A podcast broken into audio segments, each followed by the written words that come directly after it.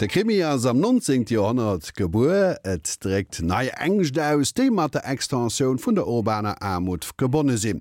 Fir et Oauteurnaler Dickens Balsagan Ugo beschriwen hunn am La vum 20. Jahrhundert de Krimi evaluéiert, fir Loser Loes se Manichäismus an sei moralischen Aspekt ze verléieren.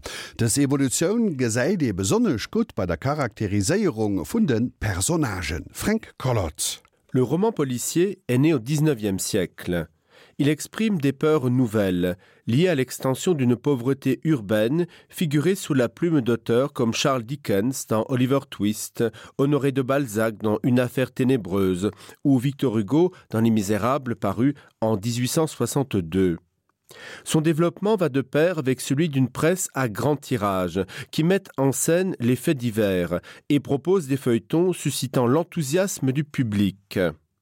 Le genre policier émerge grâce aux avancées technologiques de la société industrielle. Edgar Allan Poe invente quelques caractéristiques essentielles du genre. Tout d'abord, le détective cérébral et excentrique Augustin Dupin. Obsédé par la logique, il est l'ancêtre du Sherlock Holmes de Conan Doyle ou de l'Hercule Poirot d'Agatha Christie. Poe crée aussi le personnage du narrateur confident, observateur privilégié des performances intellectuelles du détective. Le confident a une fonction essentielle. Sa naïveté en fait une sorte d'incarnation du lecteur au sein du texte. Il est à la fois impliqué dans l'action et extérieur à des événements dont le sens n'est accessible qu'aux héros détectives. Poe place enfin ses histoires dans une atmosphère caractéristique qui souligne l'horreur du crime, objets souillés, corps mutilés. Le roman policier a suivi deux voies majeures, celle du roman à énigme et celle du roman noir. Dans le roman à énigme, le héros doit rétablir l'ordre de la logique. À chaque fait, il donne une explication rationnelle. Avec méthode, le détective inspecteur ramène l'inconnu au connu. Sherlock Holmes prétend que d'une goutte d'eau, un logicien pourrait inférer la possibilité d'un océan Atlantique ou d'un Niagara, sans avoir vu ni l'un ni l'autre. Le héros est une voix qui disserte et démontre. Ses caractéristiques physiques sont minimales dans le cas de Dupin ou réduites à quelques manies. Sherlock Holmes est un cocaïnomane obsédé du déguisement. Les lieux, presque abstraits, sont de simples décors. Paris n'est qu'une toile de fond dans double assassinat dans la rue Morgue. Agatha Christie privilégie les espaces clos où le criminel affronte le détective. Un wagon de l'Orient Express dans le crime de l'Orient Express paru en 1933, un bateau dans Mort sur le Nil, une île coupée du monde dans les dix petits nègres paru en 1939. Le roman policier à énigme est porteur d'un discours moral. La découverte du criminel débarrasse le monde d'une créature mauvaise qu'il fallait punir.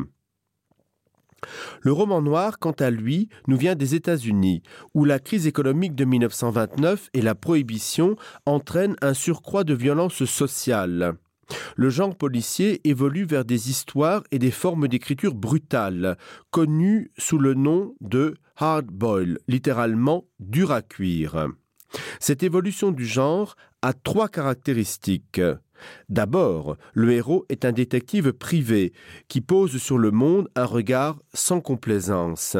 Il travaille pour une clientèle douteuse. Il côtoie tous les milieux, se forgeant à leur contact un cynisme qui lui tient de philosophie. Ensuite, le style subit une évolution. Des écrivains américains comme Raymond Chandler ou Dashiell Hammett, qui privilégient les phrases courtes, un style allusif, avare en description, un vocabulaire argotique et une syntaxe heurtée. L'atmosphère du roman noir évoque un univers urbain inquiétant. Écrivains et cinéastes ont imposé l'image des rues balayées par la pluie et les lumières des voitures de police. Enfin, le roman noir décrit la déchéance d'une humanité sans illusion, qui ne croit plus à la toute-puissance de la raison.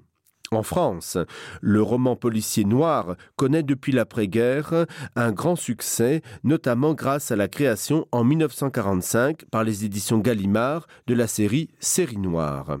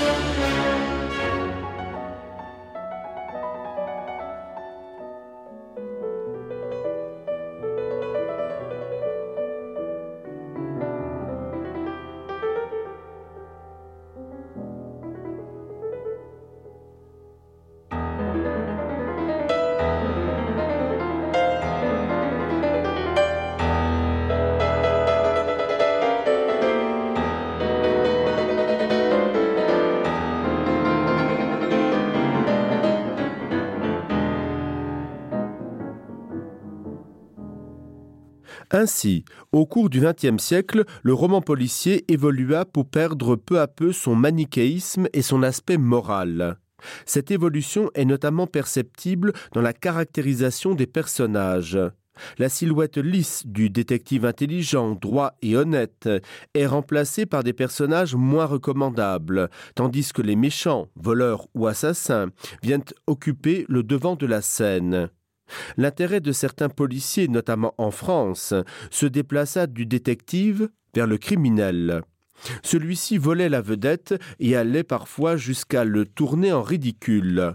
Le fantomas de Pierre Souvestre et Marcel Alain, apparu en 1911, était un véritable génie du mal, qui effraya la France entière, comme le fit Chéri Bibi de Gaston Leroux, tandis qu'avec le personnage du Saint de Leslie Chartery et celui d'Arsène Lupin de Maurice Leblanc apparaissait le type nouveau du cambrioleur gentleman et justicier. Aux États-Unis, durant les années 20, naissait un nouveau genre de roman policier, Encouragé par les magazines de l'époque, notamment Black Mask, il mettait en scène des héros, généralement des détectives privés cognant fort, avec une prose à leur image, efficace et directe. Les auteurs voulaient, dans le même temps, abattre les barrières entre la fiction policière et d'autres formes populaires comme le thriller et le roman d'espionnage.